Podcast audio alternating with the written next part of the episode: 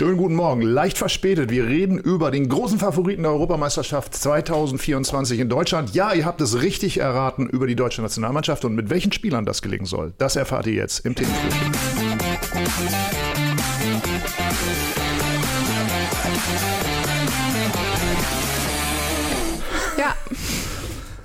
Stimmst du mit mir überein, dass wenn jemand, äh, wenn eine Mannschaft äh, der Topfavorit ist, dann ist es die deutsche Mannschaft? natürlich. Äh, in den letzten Spielen Der haben würde sie mir widersprechen. Ne? absolut überzeugt. Ähm, die Stimmung beim DFB ist super, gerade angesichts dessen, was gerade so auf Amazon Prime läuft. Es ist, ähm, alle haben Bock, alle sind pünktlich, so wie wir heute.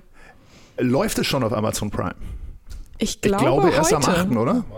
Ach so, Ja, ich dachte ja. irgendwie heute wäre Ich, der ich, 8. ich, ich habe schon äh, äh, gestern mal. Nacht wie verrückt auf meinem Computer rumgehackt, aber es kam nichts außer dem Trailer. aber auch der Trailer macht Laune, Ich muss sagen. man sagen. Ähm, äh, wir wissen jetzt vieles, was wir vorher nicht wussten und dafür sage ich danke, danke, danke. Niklas Äh, Füllkrug, danke. begnadeter Redner. Danke Oliver Bierhoff, ähm, dass Sie diese Stinkbombe dem DFB noch hinterlassen haben, würde ich mal sagen. Ja. Wer hätte das gedacht? Ähm, bis dato war ich der Ansicht, Oliver Bierhoff eher humorbefreit. Wie kann man sich täuschen? Also Selbstironie scheinen sie beim DFB Ja. auf jeden Fall zu haben. Äh, Wollen wir es nochmal kurz zusammenfassen oder ich fasse es einfach nochmal für mich selbst Ja. zusammen. Es gibt einen Film auf Amazon Prime, beziehungsweise so eine richtige Serie. In dieser äh, Serie, wie heißt es? All or Nothing. All or Nothing, genau. Und äh, die deutsche Nationalmannschaft hat einfach, äh, oder zumindest Oliver Bierhoff hat irgendwas unterschrieben, so nach dem Motto, äh, dreht einfach, was ihr wollt, ihr kommt überall hin, wird schon geil werden. Wurde Ja. dann aber bei der WM in Katar bekanntermaßen nicht so geil. Und jetzt erfahren wir, dass zum Beispiel Julian Brandt ab und zu mal so ein bisschen zu spät zur Mannschaftsbesprechung kommt Ja. oder Niklas Füllkrug, äh, der beste Redner eigentlich des deutschen Fußballs Ja. ist und immer gewesen ist. Das ist ja auch das, was Tobi gesagt hatte, glaube ich, hier, der die ersten drei Folgen oder zumindest die ersten paar Folgen schon gesehen hatte, dass sich vor allem Flick entpuppt als oder Flick entlarvt wird als jemand, der es nicht schafft, diese Mannschaft wirklich einzuschwören und zu motivieren auf eine Weltmeisterschaft. Und man sich dann vielleicht die Frage stellt, wie soll das bei der Europameisterschaft aussehen? Hansi Flick ist offenbar äh, dann vielleicht auch ein bisschen ähm, überrascht gewesen, dass man Spielern überhaupt noch was sagen muss, weil äh, in seinem Jahr beim FC Bayern musste er dem, der Mannschaft ja nicht allzu viel sagen, weil sie alles von selbst gemacht hat, nämlich sechs Titel gewonnen hat. Das hat also bei der Nationalmannschaft oder funktioniert nicht so, so gut. Aber fangen, gehen wir doch die Mannschaftsteile mal durch, weil das Ja. ist ja eine ganz zentrale Frage, die uns seit gestern beschäftigt. Marc-André Testegen hat gesagt, und ich glaube, er hat es leise schon öfter gesagt, aber jetzt hat er es wohl etwas lauter gesagt, ich bin die Nummer eins und wer will es ihm verdenken? Ist er die Nummer eins? Aktuell ja. Also aktuell gibt es, ist die, die Torwartfrage bei Deutschland, glaube ich, recht schnell zu beantworten. Dahinter wartet noch Kevin Trapp.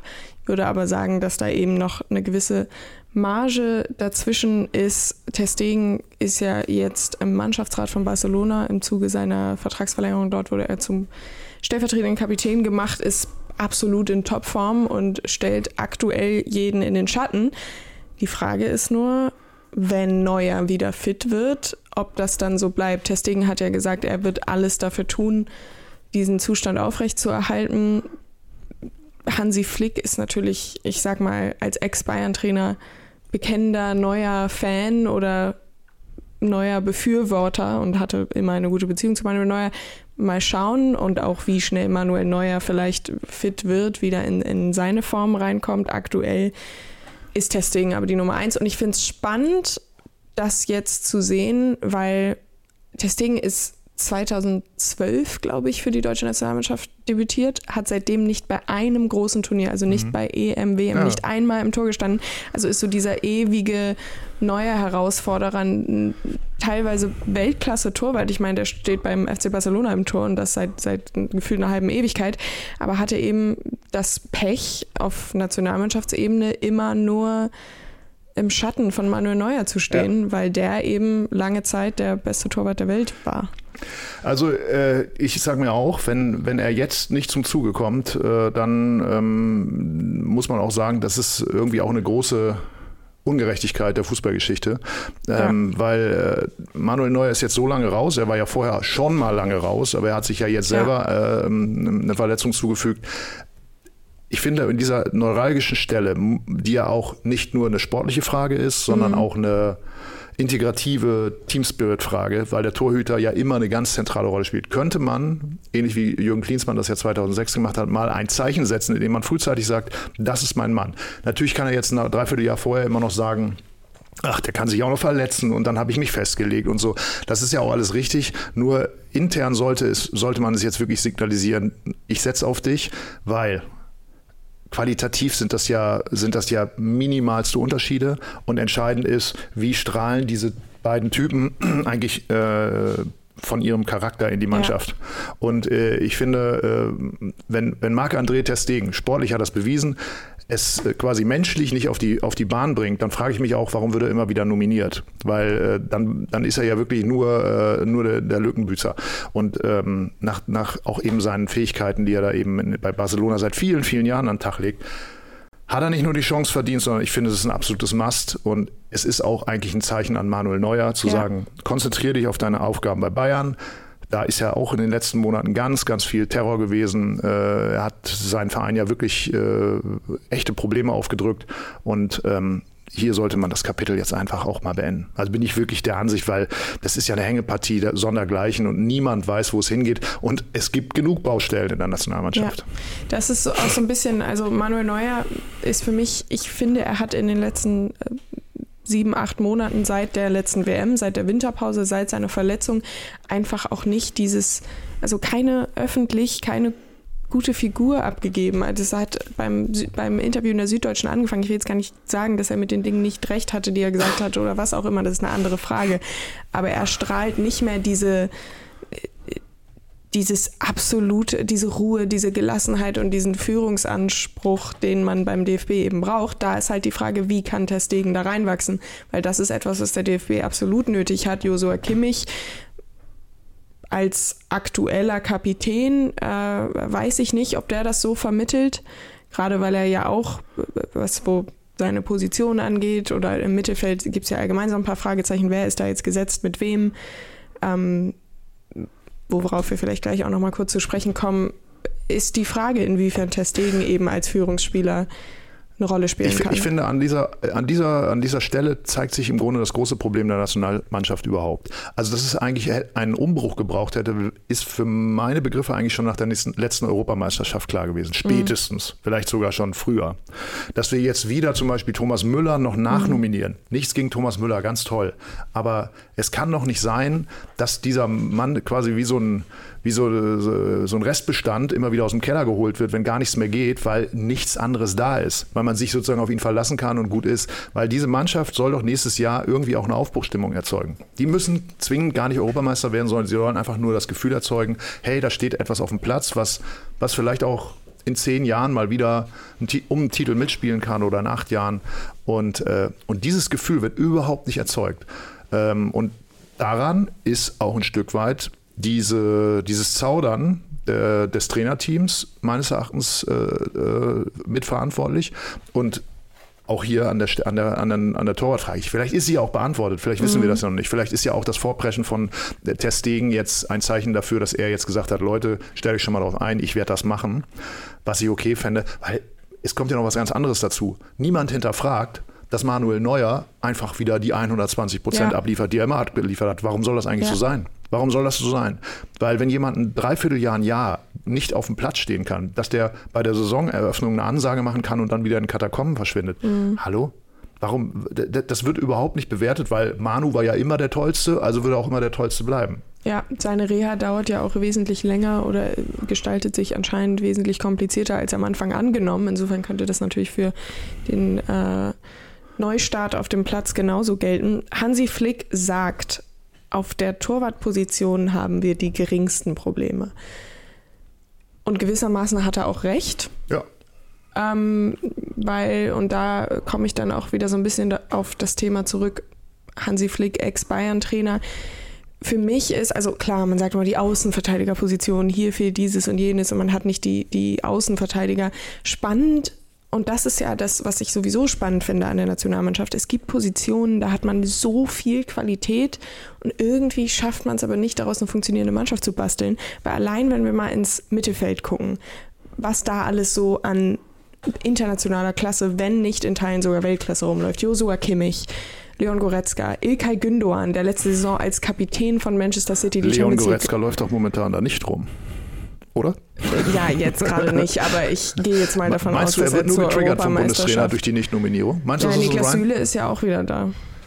Ja, aber äh, Leon Goretzka ist ja momentan nicht im Kader, oder? Habe ich doch richtig verstanden, ja, oder? Ja, ist er nicht. Aber Niklas Süle wurde ja auch öffentlichkeitswirksam gestrichen bei der letzten Länderspielpause. Was ich, ehrlich gesagt, ist doch auch absurd. Das ja, ist doch absurd. Man, man, sowas klärt man doch alles intern. Wie, wie, wie äh, wenig äh, Kommunikation muss zwischen äh, Menschen ja. funktionieren, wenn man, wenn man so etwas über, über ich, ich, ich hänge den jetzt mal in der Presse dran, ja. Äh, funktionieren muss. also ich meine, bei aller Liebe, das verstehe ich nun wirklich nicht. Man kann dem ja irgendwie auch mal zusammenscheißen am Telefon, aber das ist, dass man sagen so, du, jetzt wirst du mal nicht nominiert und du kannst jetzt mal schön überlegen und beim nächsten Mal darfst du vielleicht wieder mitfahren. Also das wäre ja. doch absurd. Das kann ich mir auch nicht vorstellen. Irgendwas muss gelaufen sein. Wir wissen, wir wissen bestimmte Dinge. Naja, also Hansi Flick gibt allgemein irgendwie so ein bisschen einfach eine unsouveräne Figur ab, was so Kaderfragen und auch was viele andere Dinge angeht. Aber im Mittelfeld, also Kimmich und Goretzka gemeinsam haben wir jetzt gesehen in den letzten Monaten, funktioniert nur so halb gut. Kimmich und Gündogan, sagen viele, hat defensiv seine äh, Schwächen, beziehungsweise das Duo ist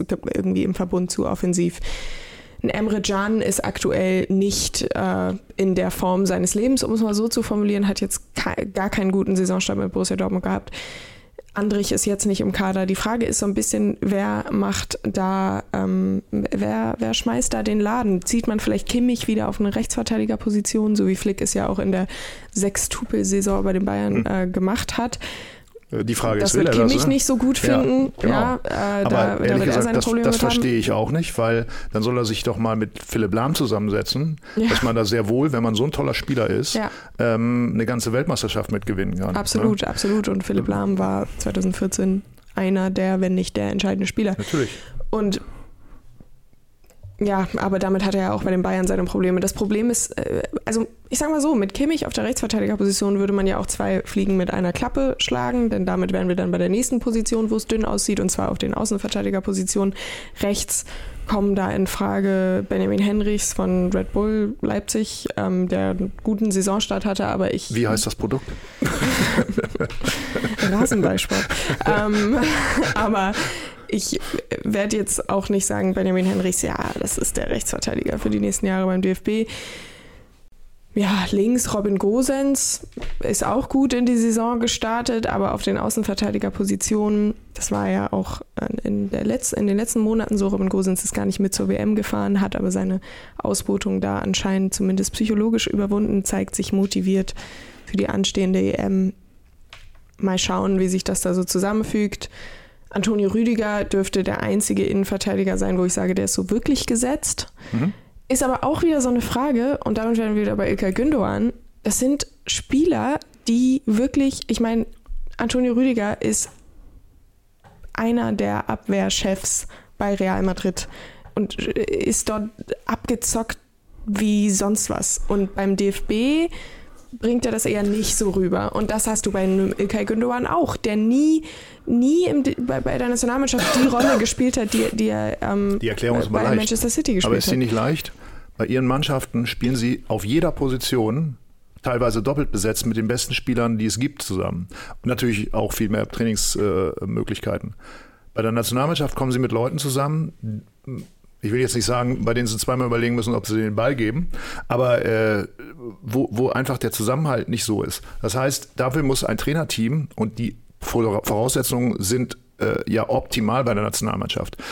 Dann eben in sehr kurzer Zeit sorgen, dass diese Abläufe eingespielt sind, weil in dem Moment, wo, wo, wo Abläufe nicht funktionieren, verliert der beste Spieler der Welt ja. sein Selbstbewusstsein.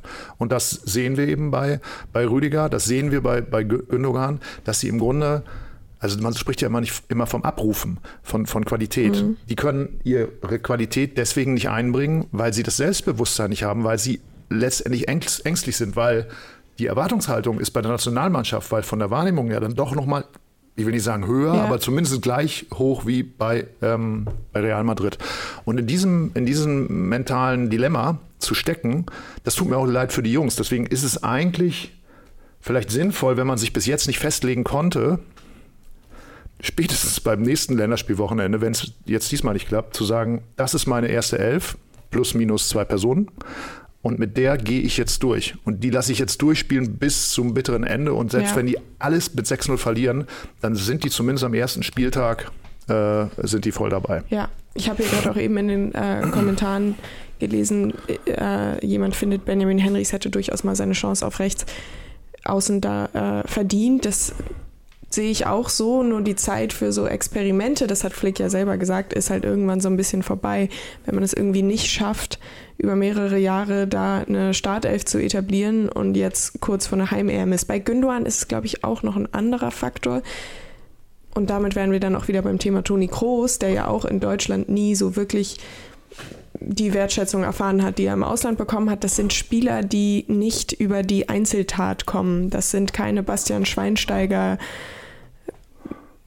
Kratzen, beißen, kämpfen. Ich äh, lass mir im Finale die Stirn zutackern und blute hier auf dem Feld Hier war's. Hier. wo auch immer, ähm, sondern es sind, sind eher äh, die, die äh, taktgebende Mittelfeldspieler, die, die dieses ewige Querpass-Toni-Ding. Das ist ja bei Gündogan auch manchmal so, dass die, die Fans der deutschen Nationalmannschaft ihm beim Spielen zusehen und nicht denken, ja, er hat jetzt diese Einzelaktion. Mia, ich muss dir was ganz Schlimmes produziert. sagen. Du bist jetzt auch schon kopfalt. In deinem Alter. Weil, ohne dass du es gemerkt hast, fängst du jetzt mit einer Diskussion an, die es im deutschen Fußball Ja. seit gefühlt 100 Jahren Ja, gibt. Das ist nämlich klar. die sogenannte, in meiner Generation hat man sie die sogenannte Leitwolf-Diskussion.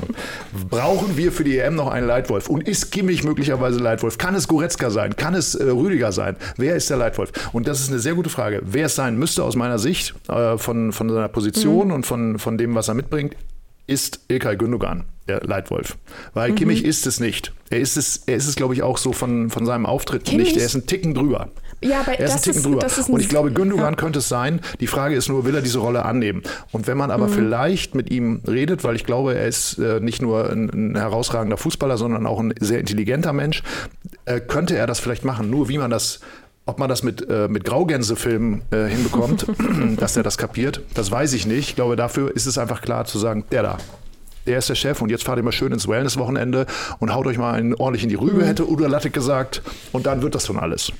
Äh, Ja. Ich weiß, das sind jetzt natürlich die schlimmsten Stammtischparolen, die man sich vorstellen kann, aber ein bisschen glaube ich, ist es so, weil ich musste bei dieser Graugänse-Geschichte, die in dem Film ja auch drin ist, immer daran denken, Sorry, ich muss es auch mal sagen, ich liebe die Serie Ted Lasso.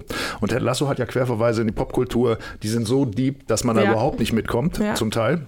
Also am liebsten ist mein Vergleich mit den Gin Blossoms. Wer sind die Gin Blossoms? Eine du Singer-Songwriter-Band aus den 90er Jahren. Und das muss man erstmal wissen, wenn man sich das anguckt. Und warum? Und die große Frage ist, erstens, wenn er, wenn er eine Ansprache oder einen Film zeigt, warum geht er nicht in diesen Bereich und schlägt die Jungs einfach mal vor den Kopf? Oder weiß am Ende Ilkay Gündogan, wer die Gin Blossoms waren?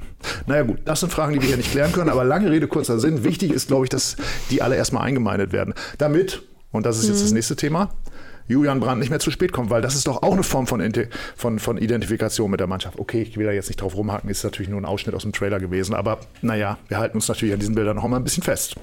Ja, es ist, also man hat ja jetzt auch, ich meine, mit, mit Florian Wirtz und Jamal Musiala, das sind zwei Spieler, die zweifelsfrei zu den größten Talenten der Welt gehören, die auch diese Nationalmannschaft auf Sicht prägen sollen. Ist dann sportlich eine Frage, wie kriegt man die gemeinsam auf dem Platz unter? Vielleicht Wirtz auf der 10, Musiala links, Sané rechts. Das sind alles solche Fragen, aber man braucht eben Spiele, Spieler, die so eine dann auch irgendwann verjüngte Truppe anführen. Und Josua Kimmich, und das wollte ich eben auch sagen, habe ich so ein bisschen das Gefühl, dass, wenn du sagst, ein bisschen drüber, sehe ich absolut genauso. Weil ich habe bei ihm so ein bisschen das Gefühl, er möchte so gern ein Führungsspieler sein. Er möchte so gern dieser Leitwolf sein, dass er manchmal ein bisschen, manchmal den Bogen ein bisschen überspannt, dass er viel er schreit viel rum auf dem Platz, er sieht immer wütend aus und dieses und jenes, aber irgendwie produziert das mittlerweile kein Bild von Souveränität mehr, sondern nur von Verzweiflung. Und das fügt sich natürlich eins zu eins perfekt in dieses Bild, was wir aktuell sowieso vom DFB haben. Und das ist einfach eins, was unglaublich unsouverän ist und, Aber- und, aber das und ist doch- wackelig. Das ist doch die Frage von Wel- Welpenscham. Ne? Joshua Kimmich galt viele, viele Jahre jetzt, oder Mhm. viele, viele Jahre ist auch übertrieben, aber einige Jahre als eins der größten Talente des deutschen Fußballs. Das hat er ja auch mit vielen Titeln bei seiner Vereinsmannschaft bewiesen. Und im Grunde muss er jetzt das Bewusstsein erlangen, was Bastian Schweinsteiger im Übrigen auch hatte. Auch nach 2006 war er auch, hatte er auch einige durchgeknallte Jahre erlebt, muss man ja mhm. sagen. Und irgendwann hat dann Louis van Gaal ihm gesagt, Kollege, du kannst ein ganz großer Spieler werden, musst es nur wollen. Ja. Und das kannst du, indem du dich ein bisschen zurückziehst. Du bist nicht der Schnellste, du bist vielleicht auch technisch nicht der Perfekteste, aber du hast ganz viele Fähigkeiten, die dich dazu befähigen, einer der Größten zu werden. Und er ist es geworden. Und diese Bewusstseinsverschiebung oder diese Erweiterung, diese Bewusstseinserweiterung, die muss äh, auch Joshua Kimmich jetzt erleben. Und dann kann das funktionieren. Weil du hast gerade angesprochen, äh, Wirtz und die Musiala. Vollkommen richtig. Das sind eigentlich die ja, die sind auf jeden Fall auf oberstem Level in der Welt ja. anzusiedeln. Aber was passiert gerade mit Florian Wirz bei Bayer Leverkusen? Sie stellt ihm den Schaka dahinter. Und das ist total ja. clever. Natürlich kannst du bei Bayer Leverkusen einen Schweizer Fußballer aus, äh, vom FC Arsenal einkaufen. Das kann der DFB nicht machen. Ja, man kann es ja vielleicht man, einfach mal versuchen. Man kann natürlich sagen, du, Joshua, du hältst dem jetzt den Rücken frei. Ja. Und wenn er glänzt, dann wirst auch du glänzen, weil du irgendwann was, äh, was Zählbares in den, in den Himmel halten kannst. Aber das musst du halt wollen. Ja. Ne? Und das ist ja das, was man ein Team nennt und nicht eine, eine Ansammlung von, von Individualspielern. Ja. Aber deshalb finde ich es auch so, also jetzt nach der letzten Länderspielpause, die ja komplett enttäuscht hat, alle Beteiligten. Ja. Und wo, wo äh, Rudi Völler dann, oder Flick, eine einer von beiden, hat jedenfalls am Mikro die Qualitätsfrage aufgemacht, hat gesagt, viele, die rumlaufen, werden wir beim nächsten Sommer nicht mehr sehen und vielleicht ist dieser Kader einfach nicht gut genug, vielleicht ist er nicht konkurrenzfähig. Und das finde ich ist eigentlich total billig, weil wenn man sich mal anguckt, was da so an Namen rumlaufen, allein in der Offensive, Serge Gnabry, Kai Havertz, ähm, Leroy Sané, klar, man hat nicht diese, die, diese neuen, jetzt ist Niklas Füllkrug auch noch verletzt, aber Jonas Hofmann spielt einen sensationellen Saisonstart mit Bayer Leverkusen. Julian Brandt ist der einzige beim BVB, der noch irgendwas ausstrahlt, was man näherungsweise mit Spielwitz beschreiben könnte. Er äh, hat auch eine sensationelle äh, Rückrunde gespielt, zuletzt, als, äh, zumindest wenn er nicht verletzt war. Man hat da so viele Namen, so viel Qualität. Gündoan, Kimmich, Goretzka in Klammern. Eigentlich muss man daraus etwas produzieren können was besser ist als das, was wir in den vergangenen Monaten gesehen haben. Ich habe gerade wahnsinnig gute Laune bekommen. Also als du diese ganzen Namen aufgezählt hast, ich habe auf einmal, ich habe eigentlich die, die Startaufstellung für die Europameisterschaft von meinem geistigen Auge gesehen. Wunderbar. Ja. Ich, sehe Goretzka, ich sehe Goretzka und äh, Kimmich auf äh, der Doppelsechs. Ähm, mm. Die halten.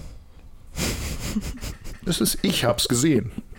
Ich sehe sie auf der Doppelsechs, sie halten äh, Würz, sie halten äh, äh, Gündogan und den haben wir dann äh, noch. Also die halten auf jeden Fall dem Musiala den Rücken frei. Und dann, jetzt reden wir mal über das äh, Angriffstrio oder Quartett. Wen siehst du da? Ich würde sagen, stelle einfach Niklas Füllkrug in Bestform, wenn mhm. er sie mhm. halten kann, glaube ich nicht, aber äh, stell ihn doch einfach vorne rein und dann äh, einfach immer die langen Dinger dahin. Das schon klappen. Hansi Flick, äh, Sie wissen, wo Sie anrufen müssen. Ähm, ja, aktuell, also gemessen an der aktuellen Form Musiala, ich weiß nicht, ich glaube, der ist noch nicht ganz fit, aber wenn er es dann wäre, äh, würde ich äh, hinter einer neuen, ob es jetzt die falsche neuen mit Kai Havertz ist, wo ich ihn aber eigentlich nicht so sehe, aber hey, der ist ja aktuell sowieso noch nicht so richtig in Arsenal angekommen, dann gehen wir jetzt mal von Niklas Füllkrug aus, eben von Leroy Sané, Wirtz auf der 10 äh, und Musiala links, wo die auch so ein bisschen sich da. Glaubst du, äh, Füllkrug und Harvard schließen sich aus? Nee. Nee, aber dann muss halt irgendwer anderes im Mittelfeld weichen. Gut, dann ziehe ich jetzt doch äh, Kimmich auf den Außenverteidiger, weil mhm. er doch noch irgendwo eine Erleuchtung hat im Frühjahr. Also, ich würde es machen. Ja, du hast ja recht. Du hast ja recht. Also wir haben irgendwie habe ich äh, Hoffnung gewonnen in diesem Themenfrühstück. Dafür danke ich dir. Äh, und ich bin, ich danke dir auch dafür für die Erkenntnis, dass die Leitwolf-Diskussion niemals aufhört. Also wer kann der Leitwolf werden? Ich entschließe mich. Ich habe mich entschieden. Äh, ideal wäre äh, Ilkay Gündogan. Ich vermute, er wird es nicht machen. Also bitte, lieber Herr Kimmich, entscheiden Sie sich. Wollen Sie ein großer Spieler werden oder sollen Sie nur ein, ein besonderer Spieler gewesen sein? Mit vielen Vereinstiteln. Ja. Haben wir es oder äh, ich kann, glaube, kann, ich mit diesem guten, guten Gefühl in diesen Tag guten, reingehen? Mit diesem guten Gefühl kannst du in den Tag reingehen, ob Hansi Flick den Leitwolf Josua Kimmich dann noch im Sommer auf die Rechtsverteidigerposition stellen darf oder ob das dann schon ein anderer Trainer machen äh, muss oder darf, wie äh, Julian Nagelsmann oder Ernst Middendorp. Das wird dann morgen besprochen. Das wird morgen sehr ausführlich besprochen von Leuten, die mal so richtig raufknüppeln. Also, wenn euch das gefallen hat, wenn ihr ein ähnlich gutes Gefühl habt wie ich, dann gebt einen Daumen. Wenn euch das nicht gefallen hat, wenn ihr absolut anderer Meinung sagt, dann gebt einen Daumen. Und äh, ich gebe dir auf jeden Fall einen Daumen. Danke mir. Du hast Daumen mir zurück. all die äh, diese Spieler äh, mal an die Hand gegeben und ich habe irgendwie tatsächlich jetzt bessere Laune. Danke sehr. So startet man doch gerne in den Donnerstag.